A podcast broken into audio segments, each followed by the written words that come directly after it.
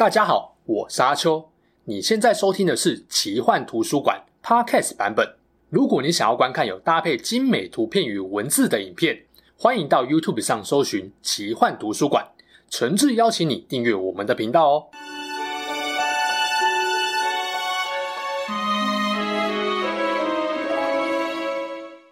Hello，大家好，我是阿秋，来聊聊神秘奇幻的主题故事。大约两年前的电影《水行侠》。再度掀起了一股发掘亚特兰蒂斯古文明的风潮哦。为什么呢？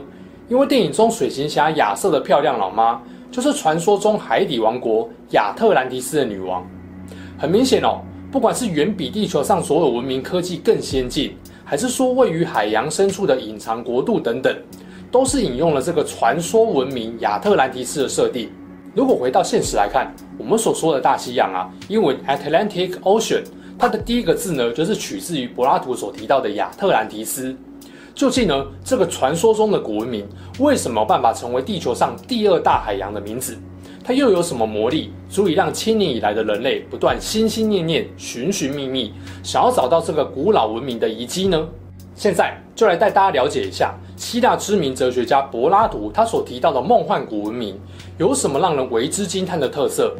它真的存在吗？如果存在，那它究竟是在地球上的哪一个角落呢？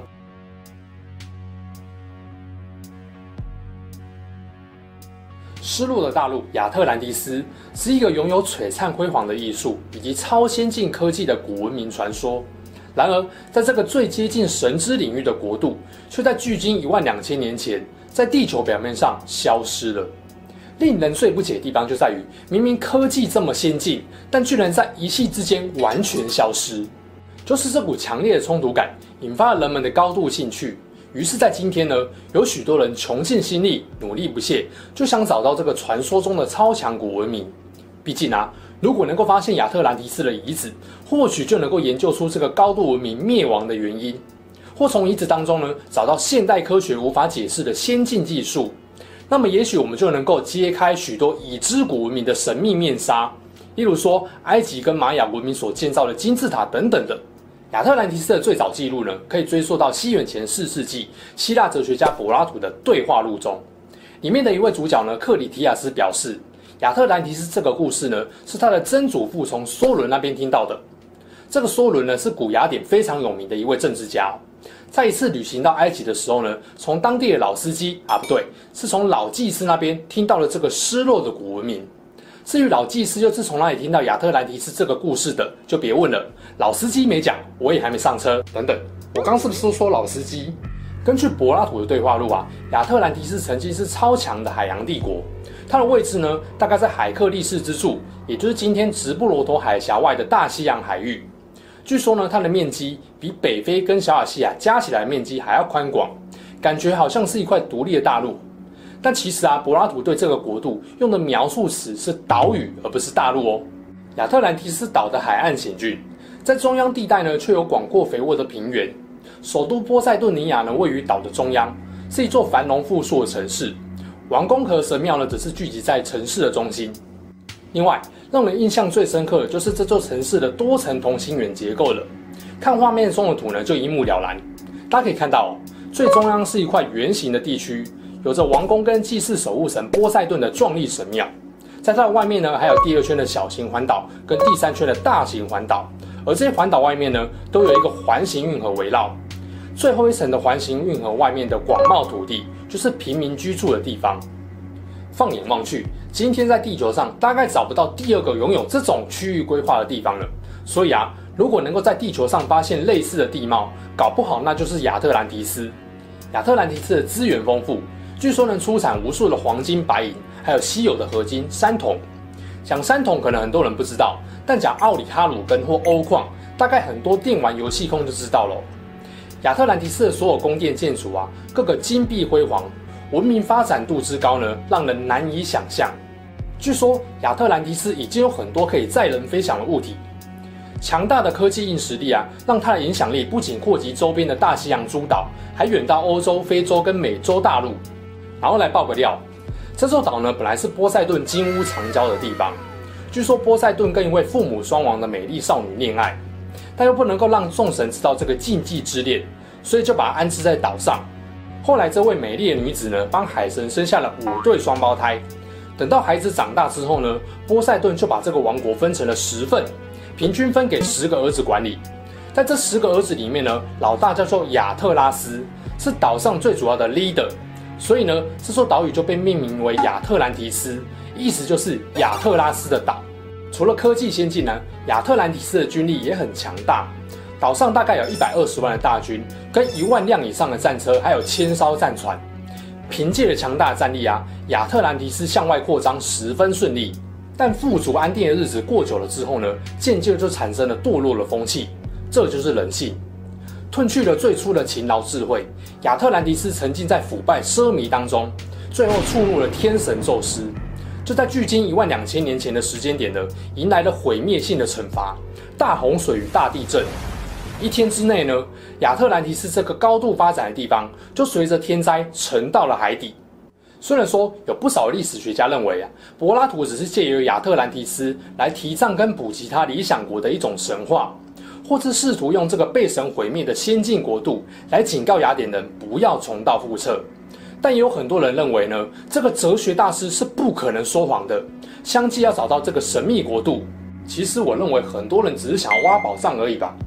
结果就是到了今天，全球大约有超过一千个地方被怀疑是亚特兰蒂斯的遗址。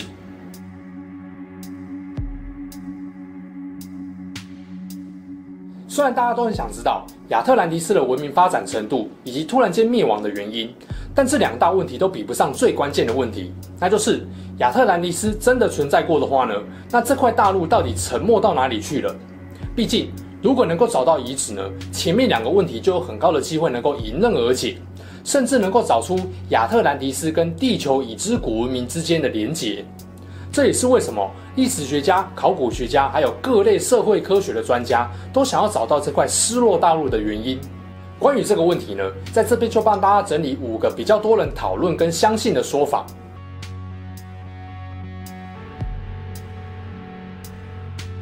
英国有一位考古学家埃文斯，他在二次大战前呢，发现了希腊南边克里特岛上的大规模遗迹，以及克里特岛北边一个圆环状的小岛希拉岛。这个克里特岛呢，在历史上曾经是最古老的欧洲文明麦诺安文明的中心。这个古文明哦，相当神秘。留下的文字记录不多，使用的线性文字 A 啊，至今仍然无法被解读。不过从遗址中啊，我们可以发现这边有大量精美的宫殿、房屋、道路、绘画以及雕塑。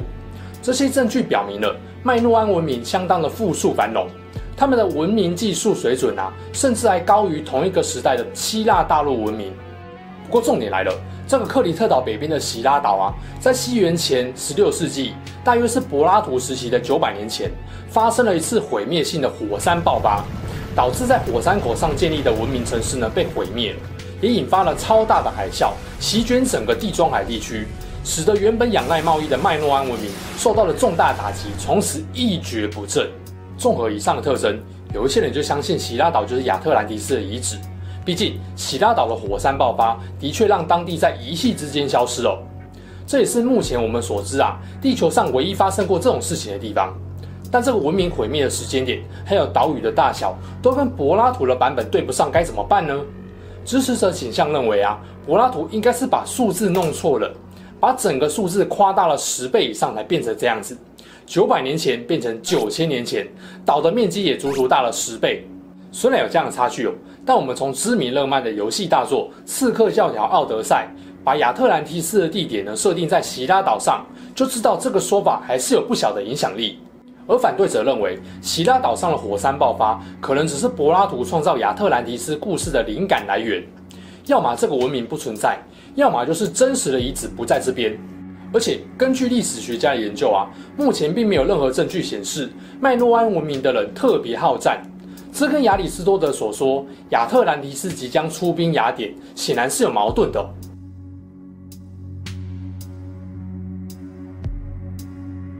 在 Discovery 制作的《失踪事件大解密》节目中呢，就研究亚特兰蒂斯的科学家尝试用最先进的资料分析软体，根据柏拉图描述亚特兰蒂斯所用到的五十一个关键字词来调查遗址的位置哦。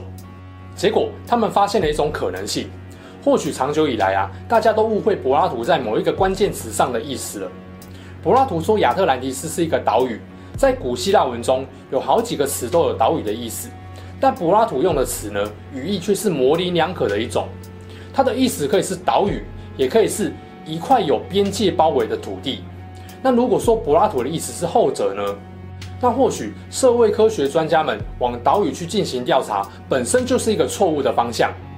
经过了电脑的重新计算分析，研究团队找到了另外一个不是岛屿，但却和柏拉图所形容的特征相似度极高的地区，那就是北非西部的国家摩洛哥的苏斯马塞地区。会认为位置在非洲的一个重要原因是，柏拉图说亚特兰蒂斯是有大象的，但很显然前面提到的克里特岛、希拉岛都没有大象，而北非的摩洛哥这个地方呢是有大象的。苏斯马塞的一个地方呢，上头有许多古人生活过的废墟，研判这里是一处古文明的遗址。如果能够再找到同心圆的地形，那这边是亚特兰蒂斯遗址的可能性就很高了。后来研究团队从空中观察之后呢，发现这个地方的确有相似的地形。另外，我们也知道亚特兰提斯在灭亡前呢，准备出兵雅典。如果按照这个逻辑推断呢，这个地方应该也会有一个海军基地的地点。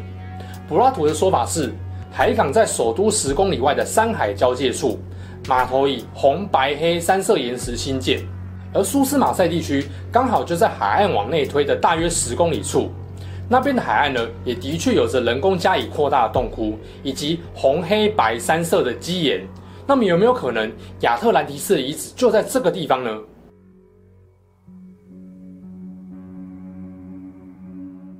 相信看过老高影片的人，对于他整理介绍的撒哈拉之眼这个说法都印象深刻吧？直接去 Google 地图上面看啊，真的会发现，哇塞，这个巧合真的是太神了！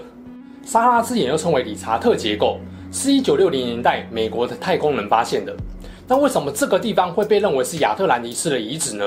我们把两张图放在一起看，就非常明显了。你看这一圈一圈的同心圆外环，跟柏拉图的描述几乎一模一样，对吧？而且啊，不只是形状相似而已哦，还有五个可怕的巧合地方。第一个，地理位置跟领导人的姓名。在西元前五世纪呢，希腊历史学家希罗多德代表作《历史》当中有一个地图，这个地图呢，精准描绘出欧亚非三洲的相对位置，连海洋跟湖泊的位置也相当的精准。仔细看哦，在地图上，非洲的西北部就有一个地方叫做亚特拉斯。诶，想起来了吗？我刚刚前半段有讲哦，亚特兰蒂斯这个名字的意思就是那十个双胞胎老大亚特拉斯的岛。如果这个地图上的亚特拉斯指的就是亚特兰蒂斯，那我们稍微对一下位置，是不是就跟今天撒哈拉之眼的位置差不多呢？而且啊，还有一个巧合是，撒哈拉之眼是在毛里塔尼亚这个国家境内。而历史上，毛里塔尼亚第一个国王的名字就刚好叫做亚特拉斯。第二个城镇大小，柏拉图所描述的亚特兰蒂斯城呢，直径总共有一百二十七个 stadion 这么长。我直接帮你换算，结果大概是二十三点五公里。而撒哈拉之眼的内环直径就刚好是二十三点五公里。第三个生产的矿物，亚特兰蒂斯盛产金跟山铜。在柏拉图的叙述当中。波塞顿神殿有三道外墙，第三道就是被红光闪烁的山铜给围绕。没有错，我们的科学家也在撒哈拉之眼的旁边发现了类似的矿石。第四个大灾难发生的时间点，亚特兰蒂斯被宙斯惩罚的时间点大约是在西元前一万年左右。然而，这场大灾难的时间刚好跟历史上最后一个冰河期结束的时间，大约距今一万两千年前是吻合的。对照研究数据呢，距今一万两千年前的海平面也的确上升了二十公尺左右，符合了大洪水造成的后果。诶，那就奇怪了。照理来说啊，亚特兰蒂斯不就已经沉入深深的海底，怎么会在今天突然冒出来变成撒哈拉之眼呢？更别说按照历史上海平面的高度啊，现在的海平面还比一万两千年前大洪水过的海平面还要高上八十公尺。应该是怎么样都看不到亚特兰蒂斯的遗址才对吧？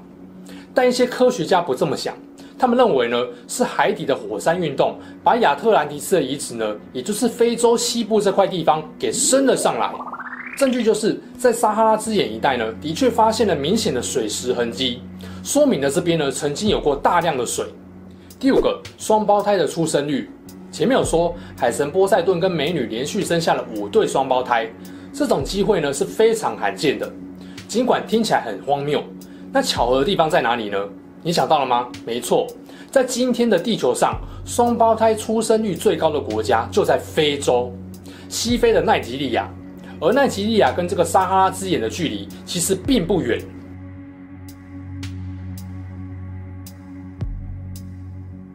支持遗址在南极这种说法的人，认为亚特兰蒂斯并没有沉入海底，而是被封存在寒冰冻土之中。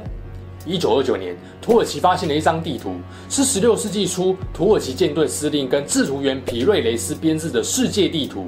这张地图呢，非常的精致，以极高的精准度呈现了欧洲、北非西部海岸跟巴西海岸等地。更重要的是啊，地图中的南美洲以南，还有一块位于温带的大陆。你猜是什么巧合？科学家在南极呢，发现了活在温带的生物化石，所以呢，有人就认为南极大陆以前可能是在温带地区，就是皮瑞雷斯地图南美洲下方的这块大陆。那因为地壳滑动关系呢，导致南极大陆现在位移到目前的位置。在严寒气候的影响下，最终让亚特兰蒂斯人不得不放弃自己的故乡，而整个文明的遗址呢，也被厚厚的冰层给覆盖住了。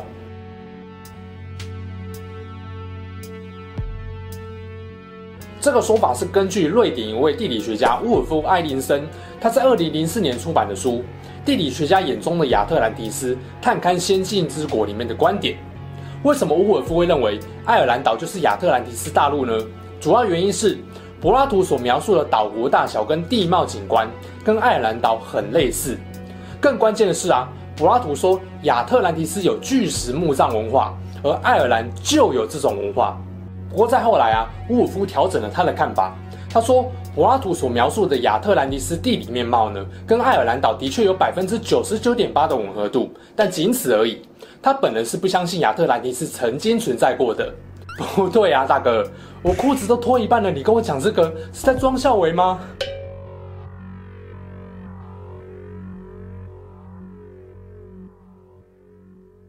如果常看我们频道啊，就知道影片里面有一位常客叫做托尔金，这位奇幻文学大师就是深信亚特兰蒂斯真实存在的人哦。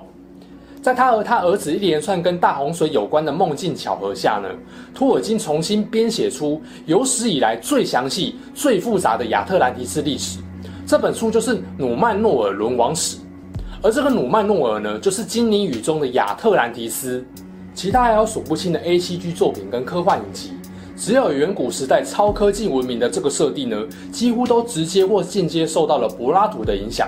例如说呢，动画《海底两万里》、哆啦 A 梦《大雄的海底鬼岩城》、海绵宝宝、迪士尼动画片《失落的帝国》、电影《水行侠》、电玩游戏《古墓奇兵一代》、神话世纪《秘境探险三》、刺客教条《奥德赛》，还有手机游戏 FGO 等等。